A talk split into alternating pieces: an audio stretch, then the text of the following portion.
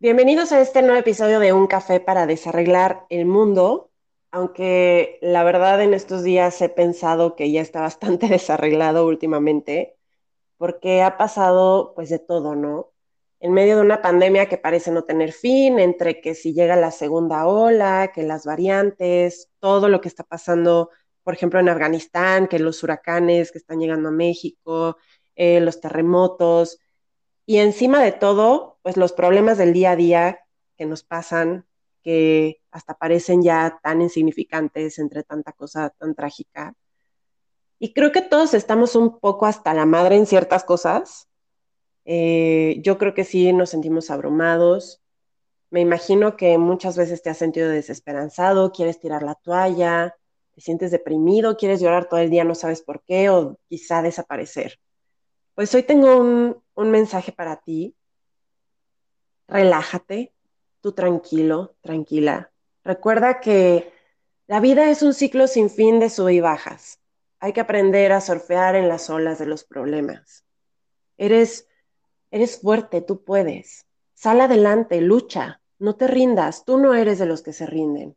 No llores, no te desesperes, no te permitas huir, enfrenta con valor y no decaigas. Recuerda que eres un guerrero, una guerrera.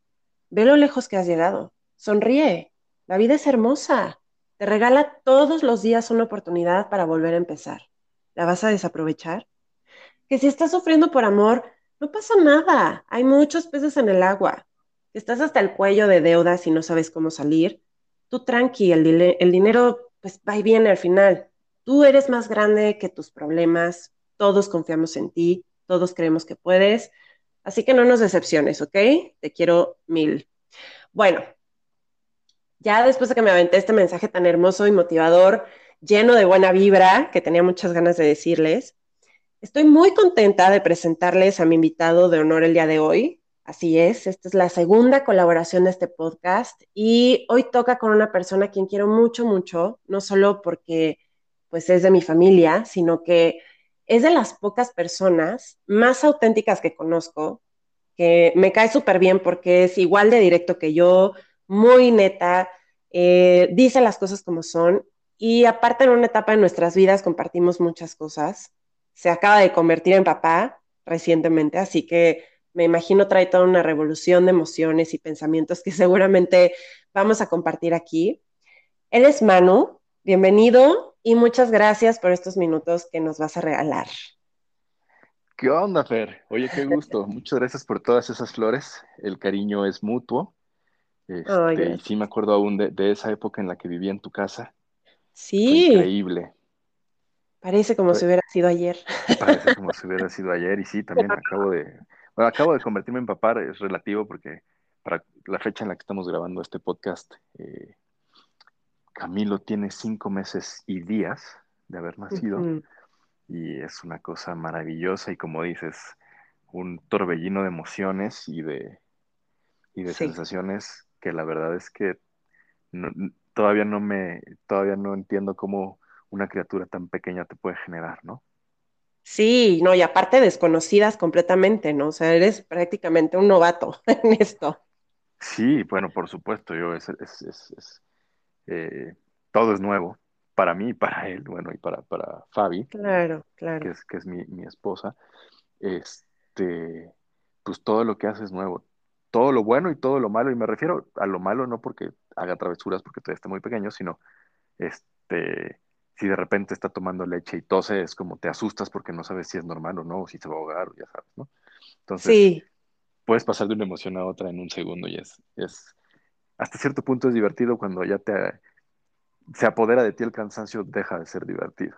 Claro, no, ya sé que a estas horas igual ya estás dando como las últimas dos rayitas de pila de ti, entonces justo así te quería agarrar porque el tema de hoy va a estar buenísimo, pero antes de entrar ahora sí que a la carnita de este episodio, quiero preguntarte qué opinas del discurso que me aventé al inicio de mi speech motivacional. ¿Sí te la creíste o más o menos?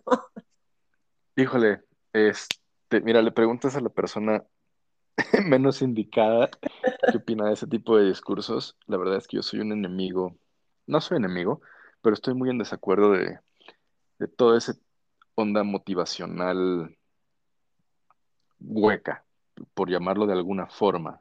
Eh, no quiero decir que, que tus palabras sean huecas, sino que pues es lo que todo mundo dice, es lo que en todos lados está, en Instagram, en Twitter, bueno, Twitter es como las cloacas del Internet, pero en Google, en todos lados todo mundo te dice lo mismo, ¿no? Y, llega un punto en el que te satura, eh, que, ya no lo crees, ya no te convence.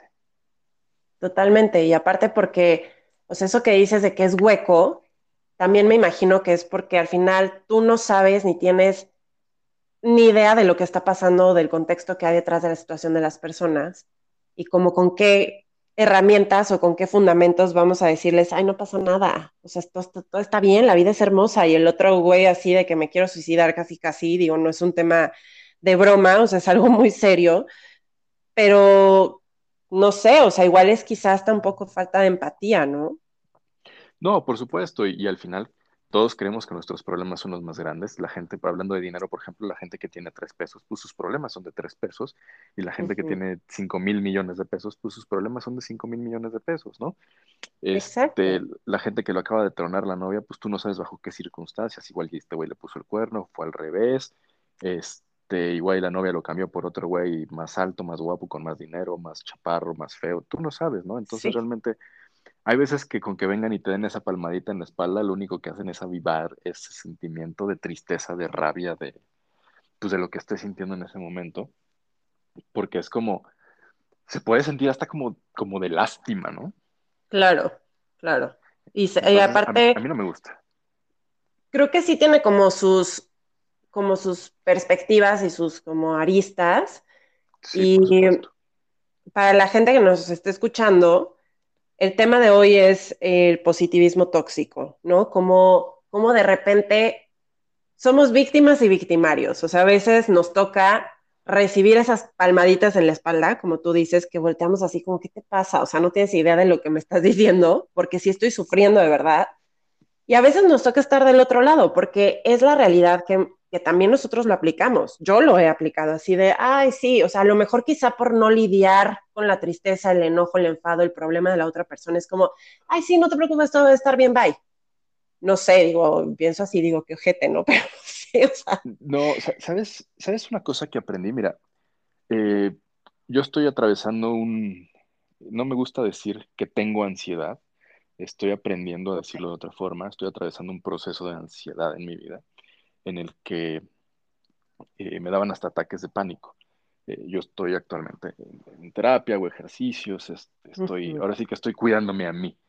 Y entonces aprendí con esas cosas, con, todo lo que me, pasa, aprendí que muchas veces mejor que llegar y decirle a alguien eh, la palmadita en la espalda de lástima, no te preocupes, todo va a salir bien, o peces hay muchos en el mar, o mañana encuentras otro trabajo, y ese tipo de cosas que parece que es un libreto que todo mundo leemos y nos memorizamos, yo aprendí a pues sentir un poco como de compasión, a decir como, puta, qué dura situación estás atravesando.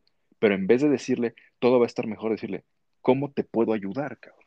¿Sabes? Creo que, creo que puede ser mucho más útil que le digas eso a una persona, que vengas y le digas, sí, tranquilo, sé feliz, sonríe, por fin es viernes, todos somos felices y andar de come flores por ahí. Entonces, Totalmente. Eh, eh, es por eso que yo estoy como, me molesta mucho ese tipo de, cositas que rayan en el extremo de, ser optimista tanto que puedes generarle a la persona un problema emocional en ese momento, ¿no? Una sensación de incomodidad que no necesita. Que se sume a todos los pedos que ya trae, ¿no? Sí, por supuesto. O sea, es lo que decías, por ejemplo, este, pues que alguien esté triste porque le acaba de suceder algo, eh, o esté enojado, o tenga algún sentimiento y de repente que alguien venga y te diga, ay, no estés así. Es como, ay, claro, qué pendejo, ¿por qué nunca se me ocurrió no estar así, güey? Gracias por venirme a decir, ¿no? O sonríe porque así es más fácil. Claro, cabrón, ¿no? ¿Cómo no se me ocurrió, no? Sí, ¿cómo no se me ocurrió sonreír? Entonces, ese tipo de estupideces que... que, sí, estoy de acuerdo. están entre el optimista tóxico y el el buen amigo, la buena, el buena pues, onda, ¿no? ni siquiera, yo, creo que es, yo creo que es es un tema no de, no de buen amigo, ni, ni- sino más bien es un tema como hueco. O sea, Ok. Ajá, lo que de- decíamos al principio. sí, claro, o sea, un buen amigo no te dice eso, un buen amigo conoce tu situación y ve cómo te va a ayudar. Es esa gente como transitoria en tu vida, que, que, que trata de ser optimista y que muchas veces cuando estás, por ejemplo, a mí me ha pasado, en algún punto de mi vida que estás triste por algo y alguien viene y te dice, no estés triste y te saltan una frase como de, no llores porque este, se metió el sol, pero las lágrimas te impedirán ver las estrellas y ese tipo de mamadas, como para darles una cachetada, ¿no? Dices, puta, está bien, sí, muchas gracias. Y terminas tragándote lo que sientes en ese momento porque, pues para evitar que te digan esas boberías que, que son muy poéticas y son muy lindas, suenan muy bonito, pero no son una realidad, ¿no? Y que aparte, por ejemplo, em, justo hablábamos ahorita, bueno, antes de, empezar a grabar, de esa línea delgada que separa el buen consejo de cuando ya caes en lo ridículo, ¿no? Y, y es esto cuando el ser optimista y ser positivo deja de ser sano y se suma a los problemas de la otra persona. Y a mí, por ejemplo, siempre me funciona poner escenarios. O sea, si yo ahorita te llego y te digo, oye, Manu, no manches, me siento a la chingada, todo está culero. eh, ya como que no soporto nada de lo que me está pasando, todo está mal, o sea, en el trabajo las cosas no van bien, en mi casa está todo de la fregada, me peleo cada rato con mi esposo, con mi pareja, eh, la lana, pues andamos súper apretados, o sea, no sé qué hacer, güey, no sé qué hacer. Sí, o sea, lo, lo que, perdón, perdón, Fer, dime. o, sea, nada más como para, para que tú me des tu punto de vista de esto. A la otra persona de alguna manera le estás dejando una carga, O sea, sí cuando tú llegas y te desahogas con alguien es como dejarle un poco de tu carga energética y es como, puta, ¿qué hago con esto que me acaban de decir? Y hay dos opciones. O recurres al, a ver, güey, como tú dices, ¿no? O sea, al buen compa que te dice, ok, ¿cómo te ayudo? O a la salida fácil, que es todos estos discursos que ya no sabemos de memoria porque Internet está repleto de estas frases, ¿no? Pero, por Sí, ejemplo, pues, en tu caso, ¿cómo reaccionas? o sea, yo, por ejemplo, bueno, yo primero que nada he aprendido estos últimos años, y sí, estos últimos años he aprendido a no meterme en lo que no me importa. Si no me lo cuentan, no lo pregunto. Uh -huh. Este, y segundo, si es alguien que es cercano a mí, pues primero es como, ahora sí que como el meme, ¿no? Que dicen por ahí cuando ya te contaron el problema mil veces y dices, está cabrón, y no terminan de terminarte de contar. Pero yo no lo hago con esa intención, sino si es como, puta, güey, si está, si está complicada tu situación, a ver, vamos a resolver prioridades. ¿En qué te ayudo primero, cabrón? ¿no? O, o, o, de qué forma te puedo yo ayudar. Muchas veces lo único que la gente necesita es que te calles el hocico y que la escuches. Pero 100%, justo el otro día hablaba con mi mejor amiga de que de verdad tuve una crisis y llegué y tenía muchísimas ganas de llorar. Le dije, güey, quiero llorar. Y lo único que hizo fue sentarse y me dice, a ver, llora, güey. Entonces empecé a llorar y te juro que si en ese momento ella hubiera volteado y me, y me, hubiera dicho, sabes que ya, ya no llores, tranqui, o sea, la viento. Pero, o sea, se cuenta que si yo le digo, el mundo es culero, ella en ese momento me va a decir, sí, güey. O sea, va a reafirmar ese enojo, esa molestia, eso que tengo, porque es también un poco de, so de solidaridad, ¿sabes? Como con otra persona, claro, a veces eso por supuesto. Sí, o sea, sentir que no estás solo en el barco, ¿no? O sea, que dices, puta, me siento de la chingada y me vieron la cara o me robaron la cartera y decir que alguien se voltee y te diga, sí, cierto, a mí también ya me la robaron una vez y está de la uh -huh. chingada, ¿no? Y decir, ay, mira, no soy el único que se siente así, ¿no? Uh -huh. Eso también te da como cierto, te libera un poco y no, y no te libera como eh, eh, de una forma, no sé cómo llamarles, eh, tal vez como, ah, eh, ya ves tú también, sino te libera de una forma de puta, es una situación normal. O sea, claro. a, a, pues si no a todos, a mucha gente nos ha pasado y está bien que esté enojado por eso. Y, y estamos ahorita. Todos, o sea, a todos nos pasa, es una realidad y sobre todo ahorita que, pues la neta es que es problema tras problema, que de repente eso que se veía tan lejano ya es cercano. O sea, ya, ya no es, ay, este problema le pasó al amigo de un amigo de un amigo. Ya te, te toca a ti en muchos sentidos. Estamos como bien sensibles ahorita a lo que está sucediendo en todos lados, ¿no? Sí, y también eso es una consecuencia de estar, de estar en el encierro y en las situaciones que, que estamos debido a la pandemia, que llevamos ya un año, cuatro meses, creo, tres meses encerrados. Bueno, encerrados entre comillas, ¿no?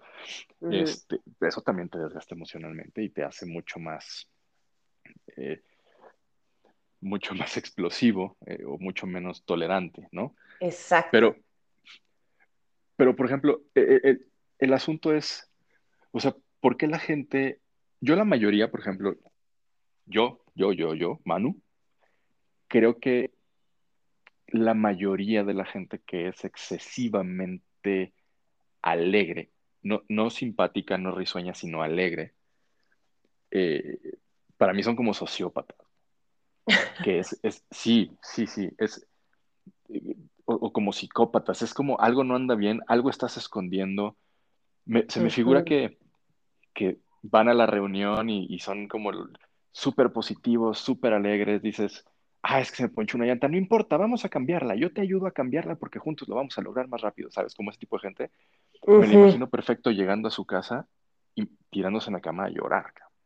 Sí, total. como, como, digo, yo no tengo el gusto de conocerla, a Bárbara del Regil, pero he visto que ha sido víctima de memes innumerables veces y he visto sus stories. Y, por ejemplo, ese es el tipo de gente del que hablo. Oye, ahorita me, acabo de acordar. falso. Me acabo de acordar que tú tuviste una experiencia con, eh, con este Dreyfus, ¿correcto?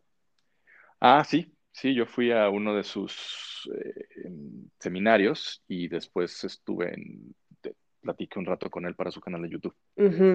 Ok, y porque lo, estaba pensando, cuando surgió la idea de hacer este podcast, eh, como esa experiencia que tuviste versus a todo lo que te enfrentas, como esto que dices que te topas con eh, memes de, Bárbara de, Regil y entre otros muchísimos güeyes y coaches que de repente emergen de la tierra, ¿no? Eh, ¿tú, ¿Tú puedes detectar esa diferencia entre un optimista tóxico y alguien que te quiera dar un consejo lindo, tranquilizador, o sea, como un, como un paracetamol de, de, emocional. Que lo haga de una manera seria y sensata. Exacto. ¿Lo puedes pues detectar? híjole.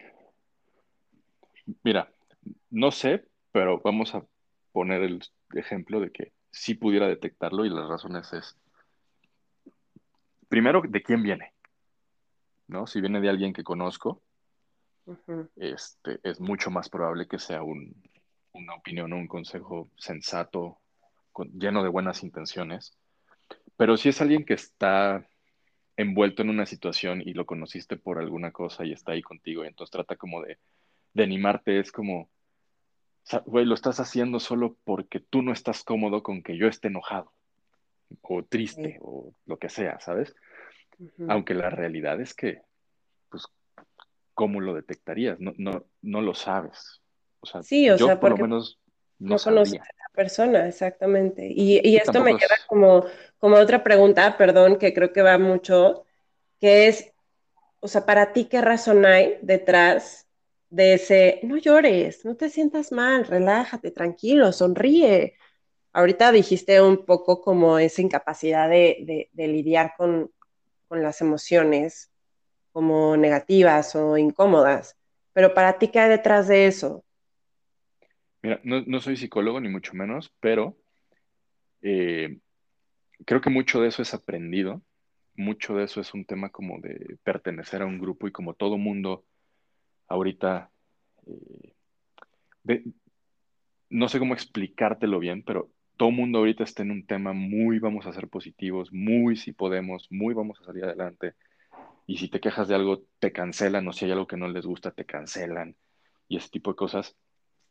Eh, creo que es aprendido, porque pues también desde chiquitos a nosotros nos dijeron, yo no lo recuerdo como tal, pero estoy seguro que me lo dijeron mis papás, el, no llores, no te enojes, ah, no hables así, y se te queda, ¿no? Y, reprimes tus emociones, y entonces lo traes grabado, y tu instinto es que cuando alguien está llorando, le digas, no llores.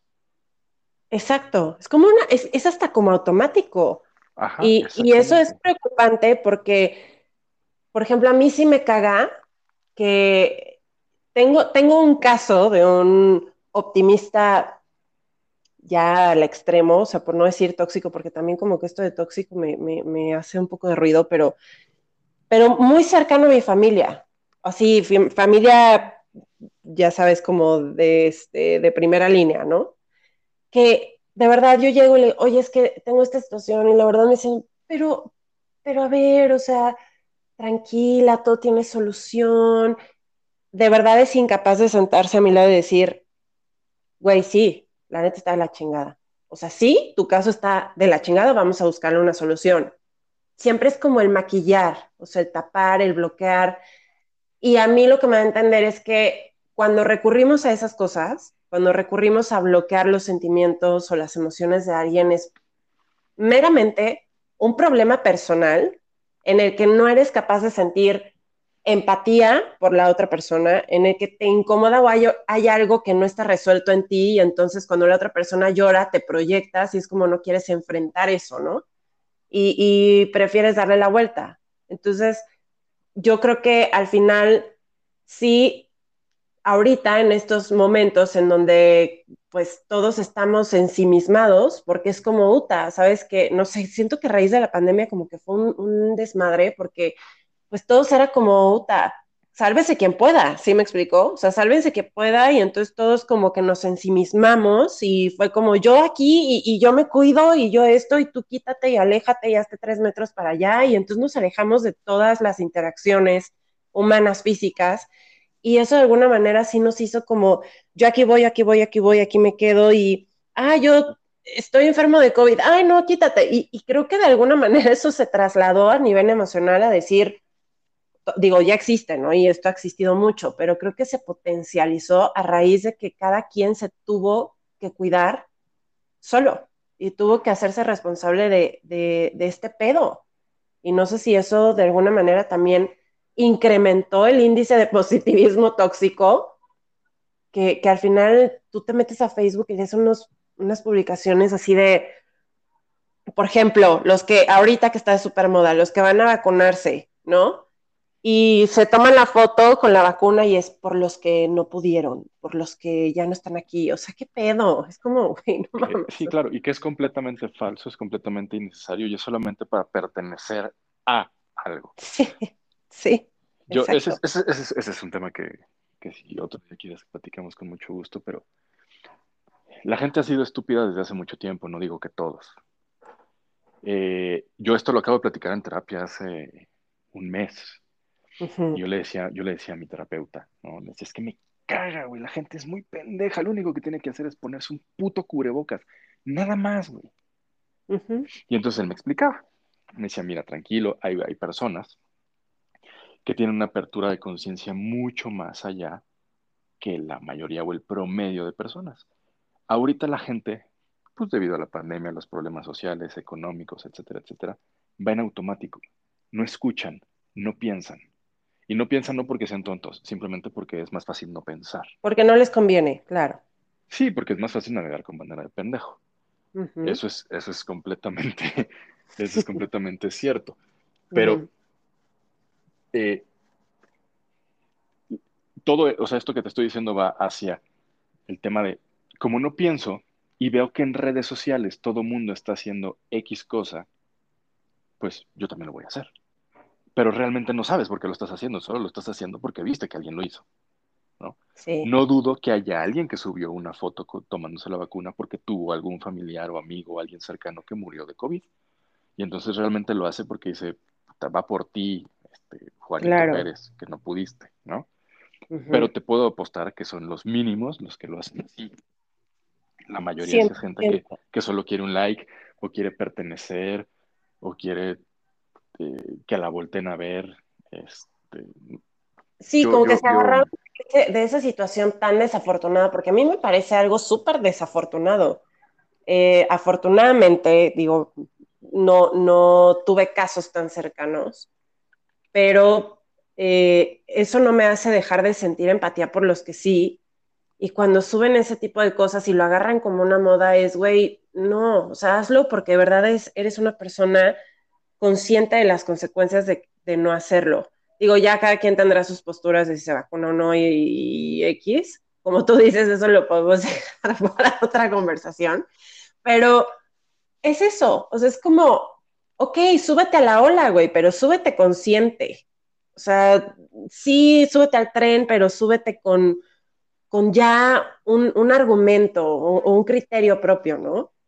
Sí, sí, sí, sí, por supuesto, o sea, porque estás convencido y estás consciente de lo que estás haciendo y tiene una causa. No claro. nomás porque quiero un pinche like, ¿no? Sí, yo, y eso es yo lo al que... principio, yo, por ejemplo, yo, yo, eh, yo me dedico al tema de video y fotografía. Entonces, la única red social que tengo, porque es el único lugar donde puedes subir tus fotos y donde los clientes pueden ver tu trabajo, pues es Instagram. Yo hasta hace poco tenía Twitter, que lo, lo cerré, cerré mi cuenta porque Twitter es el otro extremo. Twitter está lleno de gente que, que puede ser muy desagradable. Este.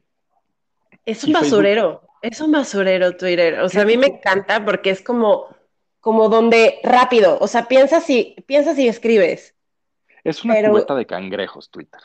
Está cañón. En donde, en donde unos poquitos este, tienen un chingo de followers que están saliendo de la cubeta y los que tienen poquitos followers que están en el fondo de la cubeta los quieren jalar a huevo para abajo diciéndoles cualquier cantidad de cosas. ¿Sí? ¿no? Yo así lo veo. Y a mí me hacía mucho daño para el tema de, de, ansiedad, a mí me hacía mucho daño entrar a Twitter. Entonces tomé la decisión que creo que ha sido muy buena este, de cerrar mi cuenta. Y más por el tema político y muchas otras cosas que me generan mucho, mucho coraje. Y me ha hecho sí. mucho bien. La única red social que tengo es Instagram. Y, y yo las redes sociales las veo de esta forma. Twitter es donde entras a agarrarte a madrazos con todo el mundo, por cualquier cosa. O sea, si dices, hoy vi una mujer muy guapa, te van a caer todas las feministas diciendo que por qué opinas acerca de una mujer. Sí. Te van a caer sí. todos los vatos diciendo que subas una foto de la mujer guapa. Y, y, así. O sea, no importa lo que pongas, te va a caer un grupo de gente a, a pues a decirte, a, a replicar. A, sí, claro. Sí, que lo único que hiciste fue decir, vi a una mujer muy guapa, pues ¿qué tienen? ¿no? ¿Sabes? Entonces, para mí Twitter es así. Facebook es, haz de cuenta, el catálogo de hipócritas más grande del mundo, en donde todos son felices, todos tienen un chingo de lana, todos viajan mucho, este, uh -huh. y, y, pues tú conoces las realidades de algunas personas y dices, brother, güey, esa no es tu realidad, ¿no? Por favor. Yo, yo te conozco afuera de la computadora y esa no es tu realidad. Entonces también Facebook hace mucho tiempo que dejé de tener. Y siempre también ahí, sobre todo en Facebook, creo que es el tema de el post, ¿no? De la tía o de... Ah, claro. De la amiga la que acaba de cortar con el novio y, y, que dice, vamos, tú puedes, sí se puede, tú eres única e irrepetible o único e irrepetible, este, etcétera, etcétera, que digo, güey, no es necesario, gracias, ¿no? O sea, muchas gracias por tu post, pero te prometo que ese post no le va a generar nada a nadie, ¿no? Entonces, sí, no aporta valor, no, no te hace cambiar una idea, o sea, no, no hay un antes y un después. Sí, no, o sea, creo que tiene mucho más valor que alguien se acerque contigo, o sea, que alguien se acerque contigo y trate como de... Eh, es, es, no sé si se escucha, pero si oyen silbatos es que vivo muy cerca de un lugar donde hay canchas de fútbol. No, no, para nada. Ah, qué bueno. Tú, tú tranquilo. Porque odio el fútbol y a sus aficionados. Este... Entonces, yo, yo, estoy seguro que ese tipo de posts nunca han hecho nada por nadie, ¿no? Y, y, y, nunca lo van a hacer. Y al final, como dices, o sea, creo que optimista tóxico es muy al extremo, pero sí podemos hablar un poquito de, de pues del exceso de optimismo, que en mi caso, y la gente como yo, que ahora somos muchos más, la estadística, soy parte de una estadística que, que crece cada día, la gente que sufre de ansiedad, trastornos de ansiedad, uh -huh. de pánico, etcétera, etcétera, o sea, que sí, tú sí. vengas y le digas a alguien que está pasando por una crisis de ansiedad, vengas y le digas, todo va a estar bien, es como patearle las pelotas. No se lo digas. Es, es, justo lo que te iba a preguntar. O sea, tú ya eres un, una persona que obviamente tomó responsabilidad de lo que estaba sintiendo. Y tomar responsabilidad es ir a terapia. Todos tenemos momentos de ansiedad. O sea, yo no conozco a una persona que no tenga momentos de ansiedad en X nivel. Entonces, Aquí el tema es que tú ya estás haciéndote responsable de eso y estás trabajándolo. Y tú eh, puedes ser un caso viviente de qué implica para ti el exceso de, positivismo, ¿no? O sea, de, de, por ejemplo, cuando tienes una crisis, cuando tienes una crisis de ansiedad, pues porque obviamente las tienes por el nivel en el que me dices que estás y las detectas, ¿qué haces, güey? O sea, sí, te tomas tus pastillas, no sé lo que hagas, ¿no? Respiras, meditas, pero ¿qué haces cuando traes esto? O sea, ¿cómo, cómo enfrentas la idea de que, güey, no le puedo decir a nadie o, o, no se lo puedo decir a las personas tan fácil porque no lo entienden? Porque ellos creen que con, ay, sí, tú tranquila, todo está bien. o sea, me van, a me van a relajar. Yo, yo voy a dar un poquito de contexto muy rápido de, de en qué punto estoy yo para que sepan por qué voy a decir ciertas cosas. Yo estoy medicado. Todos los días tengo que tomar una pastilla eh, para controlarme el tema de ansiedad. Porque creí que primero debía de atacarlo por ahí antes que ir a terapia. ¿no? ¿Me ha ayudado? Sí. ¿Han sido mi bastón las pastillas? Sí. Sí, eso es una realidad, sí es cierto. Y se vale. Yo estoy convencido de que te puedes ayudar mientras vas a terapia no tienes que sentirte mal los demás días, puedes ayudarte con una pastilla, obviamente médica, este, recetada por un médico. Exactamente, ¿no? O sea, bajo, la, bajo la regla de cada medicamento. Este, y eh, una de las características de la gente que tenemos ansiedad ya a un nivel más elevado es somos, no sé si llamarle pesimistas o realistas, tal vez pesimistas puede ser una mejor palabra, y pensamos que todo siempre está mal, ¿no? Me voy a morir, él se va a caer el techo, se va a romper el cristal, van a atropellar al niño, van a chocar esos coches. Todo el tiempo estamos en situaciones imaginarias que no van a suceder. Entonces, que venga alguien, o sea, que tú estés muy preocupado, estés en medio de un, de un ataque de, de ansiedad o de pánico por X razón, y que venga alguien y te diga, te dé una palma en la espalda y te diga, no te preocupes, todo va a estar bien es como echarle agua al aceite hirviendo, ¿sabes?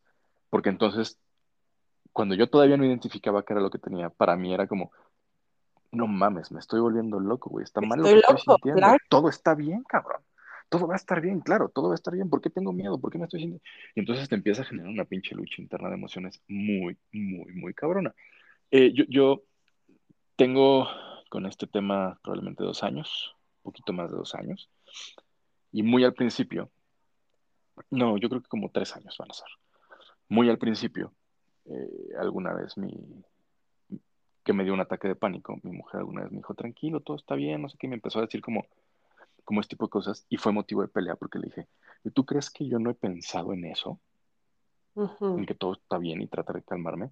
Gracias a Dios, eh, mi mujer, que tú la conoces, es, maravillosa y, investigó mucho de este, de este tema, y entendió ¿no? que, que eso no era como la forma de, ayudarme a mí, ¿no?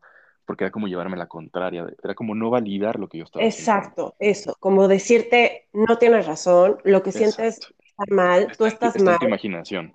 Sí, y no es real. Y, y, te entiendo mucho porque tuve yo una relación de seis años con una persona que tiene, eh, pues, un diagnóstico como de semibipolaridad. Es muy raro y más o menos. Quémalo, ¿cómo se llama? Dino, no, es cierto.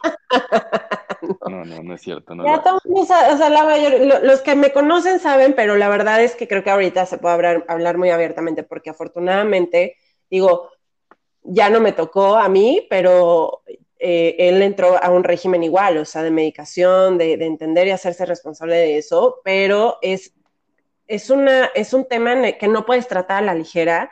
Y lo que mucha gente no se da cuenta, Manu, es que eh, cuando tú eres ese, ese optimista, tienes que saber en qué momento, cuándo y cómo lo vas a hacer. O sea, no estamos peleados con ser optimistas, no estamos peleados absoluto. Con, con, esta parte, ¿no? De, de, decir, ah, bueno, pues vele el lado lindo a las cosas. todo tiene todo es un yin y un yang, o sea, todo tiene un blanco y un negro, todo tiene luz y oscuridad. Aquí el tema es, güey, hay veces en que no estás listo para ver esa luz, no estás listo para ver esa oscuridad incluso. O sea, si tú estás en un momento de tu vida donde estás al tope y todo está genial y todo te está yendo súper bien y llegas con tu con tu pareja o con tu hijo o con tu mamá y, están ahogados en un pinche, no sé, hoyo profundo de, todo está mal y mi vida es la peor vida que, que, se puede tener y tú estás acá dando brincos de felicidad porque acabas de recibir una noticia increíble, güey, o sea, no te pongas ahí. O, o si te vas a poner, ponte consciente de que ahorita no están en sincronía y que te toca ser como la persona fuerte, te toca ser el soporte, ¿sabes? Porque como quiera tú estás bien en ese momento, la otra persona no. Y si tú quieres transmitirle esa felicidad y entonces te empiezas a empeñar, o sea, empeñar cabrón en decir, güey, no, no, no, no, por favor no estés triste, por favor no llores, por favor, porque el mensaje adentro es, no tolero, o sea, no sé qué hacer, esto está fuera de mi control. Y, y es lo que decíamos hace rato, ¿no? O sea, es invalidar los sentimientos y las emociones de la otra persona, cuando la otra persona lo único que necesita es que le diga, sí, güey, sí está culero. O sea, sí está sí, claro, claro que, alguien, que alguien valide tus sentimientos. Así es. Algo, algo que, a ver, dime, dime. No, te iba a decir justamente e, e, esa parte de, o sea, cuando tú estás pasando un buen momento y alguien junto a ti o a tu alrededor está pasando un mal momento, pues simplemente es, pues, digo, no es que no es que te guardes tu noticia, solamente pues espera el momento adecuado de, pues, de compartirla. Y, creo que no me gusta esta palabra en absoluto, pero la tengo que utilizar en contra de mi voluntad. Pero creo que también hay que normalizar un poco el estar triste, el estar enojado, el estar cansado, el estar fastidiado, el decir, hoy no tengo ganas de nada, güey. hoy solo quiero acostarme a dormir, acuéstate y duerme. Hoy estoy enojado porque ayer me fue mal pues enójate, está bien. Lo único que hay que tener bien presente es el tema de no involucres a, tu, a, la gente que está a tu alrededor. O sea, si yo, por ejemplo, en mi casa, y digo, puta, estoy muy cansado y, y, y, Fabi tiene ganas de salir, pues no le voy a decir, pues no salgas, quédate conmigo porque estoy cansado. Ah, tú haz lo que quieras hacer y yo me quedo, ¿no? Porque yo no tengo ganas. O, o, o ah, dame un espacio de 10 minutos, 20 minutos, el tiempo que necesites, porque estoy muy enojado, no es tu culpa y no quiero que te vaya a quedar a ti la caca. Entonces, dame 10 minutos, ¿no? sí, siempre, totalmente, totalmente. Y aparte... Pero es normal sentirse, o sea, no siempre ser el payasito de la caja, ¿no? Que, ya sabes que le giras y sale el payasito no, además, manillas. ¿Cómo caen pinches gordos esas personas, neta, eh? Bueno, no sé, no quiero... Tú que estás escuchando, eres de estos payasos de la caja que he conocido a muchas personas a lo largo de mi vida así.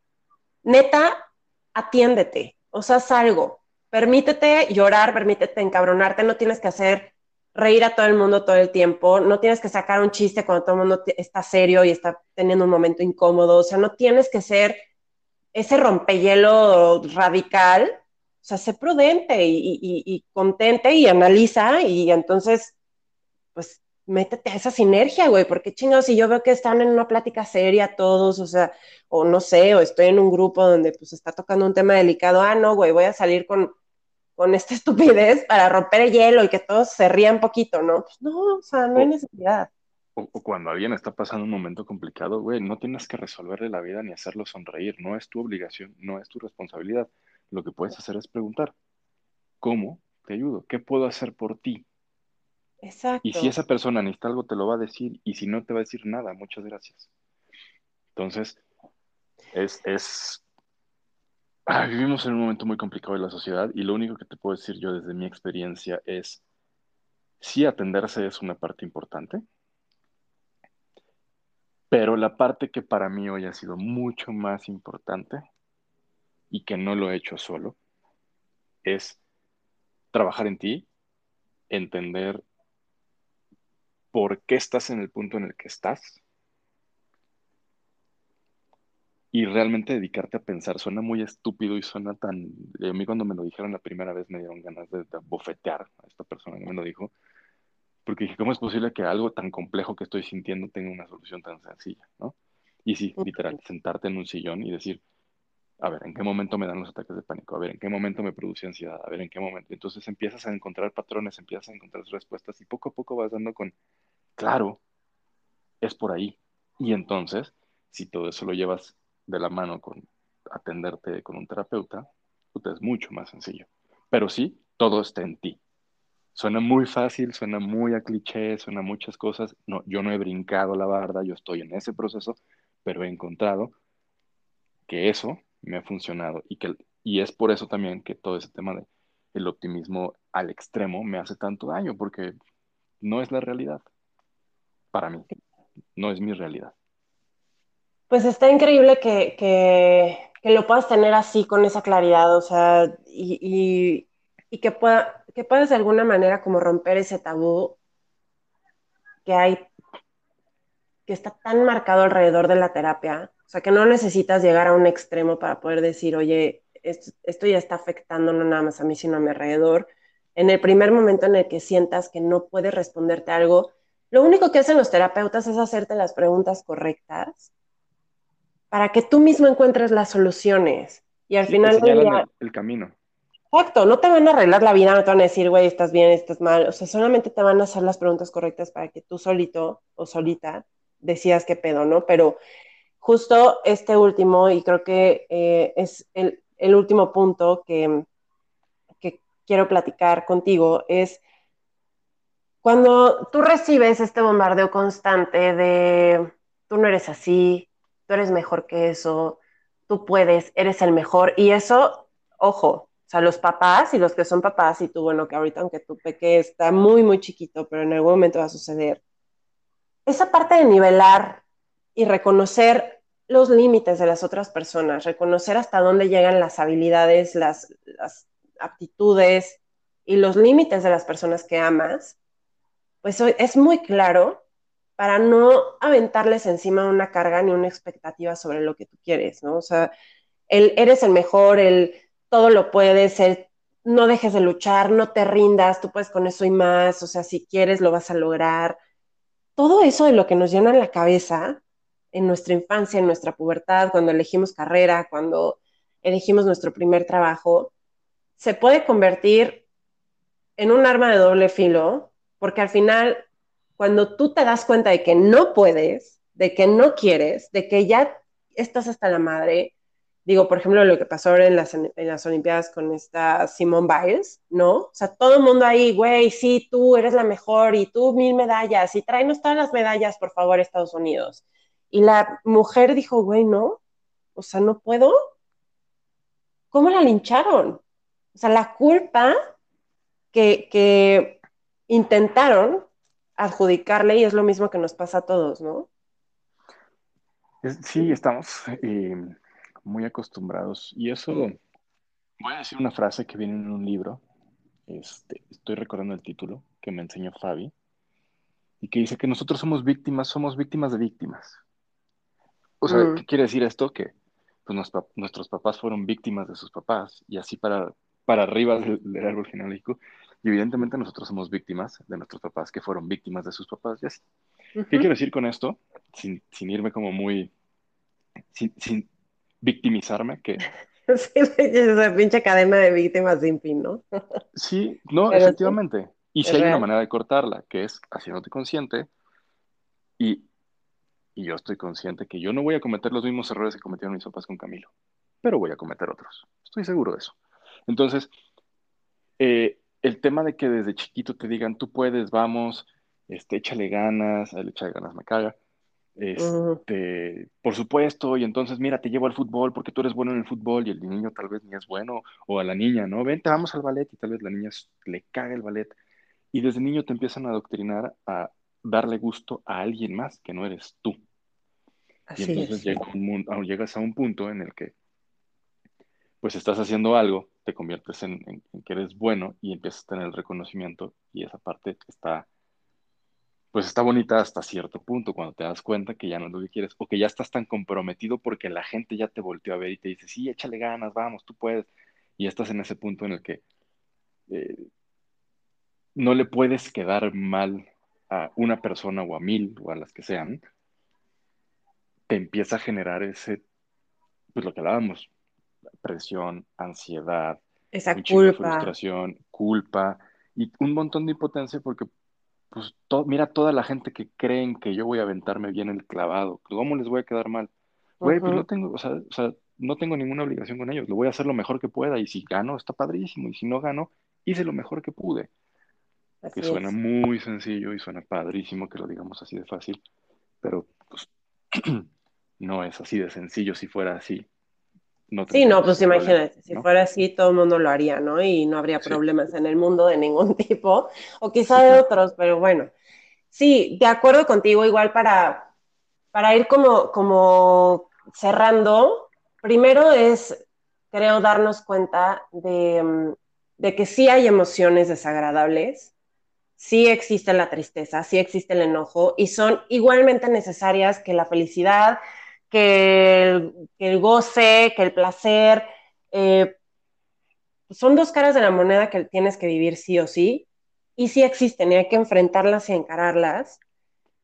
Hay que entender que, por ejemplo, el, malestar que te produce una inestabilidad emocional ajena, al final es un espejo y es algo que tú también tienes que trabajar y tienes que revisar. O sea, si yo siento esta necesidad de decir, ay, no todo está bien, por favor, no llores, por favor, no te enojes, por favor, cálmate, relájate, tranquilízate, pues, güey, mejor chécate y, y, haz una, una, introspección, una reflexión de qué te produce esa ansiedad de que la otra persona esté mal. O sí, sea, por supuesto. Digo, no sé, al final creo, que, creo que es una de las partes, dime. E, es, justamente eso, date la oportunidad de así como, como te das el permiso de reírte, de estar bien, de pasarla bien con los amigos, la familia, la novia, el novio, con quien sea. También date oportunidad de pues, enojarte, de estar triste, de llorar. Sí, mentar madres, sí. De, de, lo que necesites. Al final, o sea, como, como dices, nosotros somos la parte bonita y todos traemos sombras, todos traemos nuestros monstruos atrás. Unos traen unos, otros traen de otro tipo, pero todos traemos a nuestros fantasmas, ¿no? Entonces, la idea, la idea es que aprendas a estar con unos y con otros. Y, y, y otra cosa que aprendí en terapia es que muchas de las veces es que los fantasmas que vienen atrás de ti o tus sombras vienen a decirte más cosas de las que tú crees y no necesariamente negativas, sino para aprendizaje y para crecimiento. Entonces, escúchate también, estoy triste, ¿por qué estoy triste? ¿Qué me pasó? ¿No? Y mira, yo sé que no eres como a lo mejor el experto, pero estaría genial, Manu, que nos aventáramos otro episodio donde habláramos de la ansiedad, porque creo que es un tema que más que una moda, pues, a todos nos está pasando y yo creo que más bien ahorita lo que sucede es que lo estamos poniendo en la mesa. O sea, ya, ya la gente se está dando cuenta de que sí es un tema.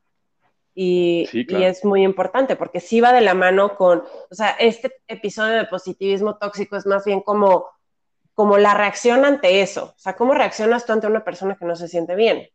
Pero... Sí, fue bien raro porque hablamos como de todo, ¿no? Sí, sí, sí, sí, pero, me gustó. Pero, pero muy, muy bien, o sea, la verdad es que creo que sí son temas que abarcan muchas cosas. Y la otra, eh, la otra conclusión que me llega aquí a la mente ahorita es, si la promesa de el positivismo tóxico no se cumple, o sea, eso provoca que la persona deje de creer.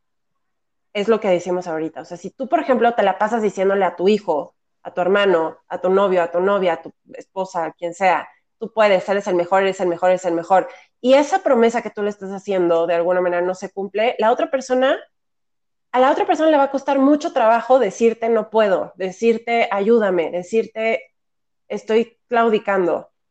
Entonces, esa parte también es súper, súper importante. Y, mm, y bueno, pues al final es recapitular en esto. No es que estemos en contra de los optimistas, se necesitan personas optimistas en el mundo, porque si no, si todo estaría de la chingada.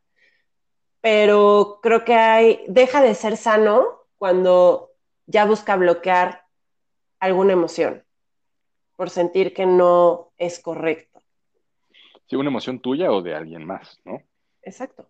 Yo, yo digo, yo pongo un ejemplo. A mí, por ejemplo, eh, conozco a alguien, el papá de un amigo, que es, pues no sé si llamarlo optimista, pero por, por, ilustrar este punto voy a poner un ejemplo. Haz de cuenta que vienes en el coche y se te poncha una llanta. Y este señor no es de los que se enoja, pero tampoco explota de felicidad. Simplemente es, ¿qué pasó? Se ponchó la llanta. Ah, bueno, no pasa nada. Bueno, la cambiamos ¿no? Aquí está la de refacción, la cambiamos y seguimos nuestro camino y cuando lleguemos allá vemos qué hacemos con la llanta ponchada. Listo, se arregló el problema. No es que sea, eh, no sé cómo llamarlo, es como un optimista de, sí. ¿sabes? Sí, tenemos Sensato, un problema, pero, objetivo. pero tranquilo, sí, tranquilo, no pasa nada. Y, y, y, hay mucha gente que es como, sí, claro, la llanta de refacción nos salvó el día porque gracias a Dios, o gracias a lo que sea, la traemos en la cajuela y entonces, y ahí es en donde sí digo, híjole, no. Entonces, pues yo soy más de la idea de mantenerte como un poquito más ecuánime, no tan en los extremos, o Claro. más bien en eso estoy trabajando. No, y es que justo eso va de la mano con la ansiedad y el control, que, híjole, creo que ese episodio nos va a dar para mucho, pero, pero cuando tú eres una persona, así como dices el papá de tu amigo que conoces, es porque tienes un temple y un, y un autocontrol tan cabrón que, o sea, esas ¿Qué cosas te lo es da la como, güey, experiencia? Eso o solo sea, te lo da la experiencia. Sí, no, no, y, y la madurez y todo, o sea, siento que, y, y- y como el diálogo interno que tengas todo el tiempo de, a ver, güey, ¿vale la pena que me enganche por esto o tiene solución? ¿Tiene solución? Pues lo arreglo, o sea, creo que sí requiere de muchas cosas, ¿no? Que yo en lo personal no tengo la mayoría de las veces y tengo que confesar, o sea, sí, entonces, pero bueno, al final es eso, ¿no? No estar peleados con ser optimistas, con ser eh, positivos, se necesita hoy. Y pues bueno, algo, algo con lo que quieras cerrar, Manu. Eh, pues primero que nada, muchas gracias, Fer, por la invitación. Muchas gracias por, por permitirme abrir un poquito de todo lo que traigo adentro. Este, Manu no es terapeuta, Manu no da consejos de vida y todo lo que diga Manu no va a ser usado en su contra. Este, sí, por supuesto, es No, solamente mi opinión. tranqui. Este, y me dio mucho gusto compartir este ratito contigo, Fer, y por supuesto, hagamos el de ansiedad, yo estoy puesto. Digo, yo no soy un profesional de la salud mental ni emocional, pero puedo hablar desde mi experiencia un montón de cosas que he descubierto, que he pensado y que, así como mi terapeuta con el que estoy hoy, hice un gran clic con él, también he estado con charlatanes que, De todo, no sé cómo claro. se hace, no sé cómo se hacen llamar profesionales de la, de la salud mental, ¿no? Sí, y aparte, pues también hasta para eso hay que, hay que ser pacientes y hay que darse chance de, de conectar con ese tipo de persona que, te, que sientes y te vibra, que te va a ayudar, pero, pero al contrario, o sea, gracias a ti, de verdad, me, me encanta que podamos saber- compartir esto. Créeme que vamos a hacer ese episodio de, de ansiedad y control y todo eso, a mí me encanta. Aquí nadie es experto en nada, todavía no llegamos a ese punto en el que podamos invitar expertos sin que nos cobren, pero al final Sí, creo que, creo que vale la pena que las personas terrenales conecten con personas terrenales que hay afuera y se preguntan de todo, ¿no? Entonces, pues muchas gracias, gracias a, a los que nos escuchan, gracias a los que se tomaron este tiempo para, pues, es- eh, ahora sí quedarse a la vuelta y, y, y, pues nada, subirse a este barco, ¿no? En donde todos vamos y hacemos lo que podemos desde donde podemos con lo que tenemos y no dejen de conectarse la siguiente semana para eh, pues este nuevo episodio que voy a planear muy, muy cuidadosamente para, para ustedes. Así que pues descansen. Buenas noches por acá, buenas noches por allá, Ciudad de México, Manu, y gracias otra vez.